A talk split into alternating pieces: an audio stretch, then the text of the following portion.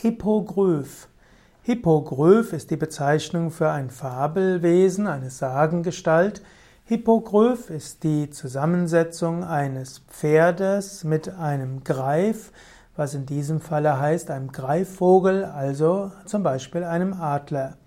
Ein Hippogryph, auch bezeichnet Hippogreif, ist also ein Pferd, das fliegen kann.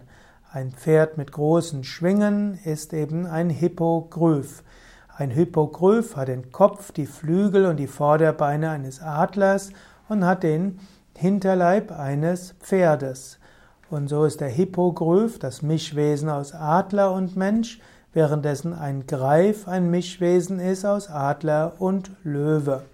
So ist ein Hippogryph ein, ja, letztlich ein Fabelwesen, auf dem auch Menschen sich hinsetzen können. Hippogryphe können auch andere, da können mehrere Menschen drauf sein. Und Hippogryph ist ähnlich wie der Pegasus ein geflügeltes Ross.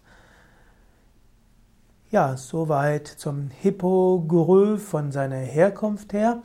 Hippogryph verbindet die Kraft des Pferdes mit der Kraft des Adlers. Hippogryph steht für Schnelligkeit, für Leichtigkeit und für Anmut. Hippogryph steht also für die Kraft des Luftelementes und das Luftelement in Verbindung mit großer Kraft.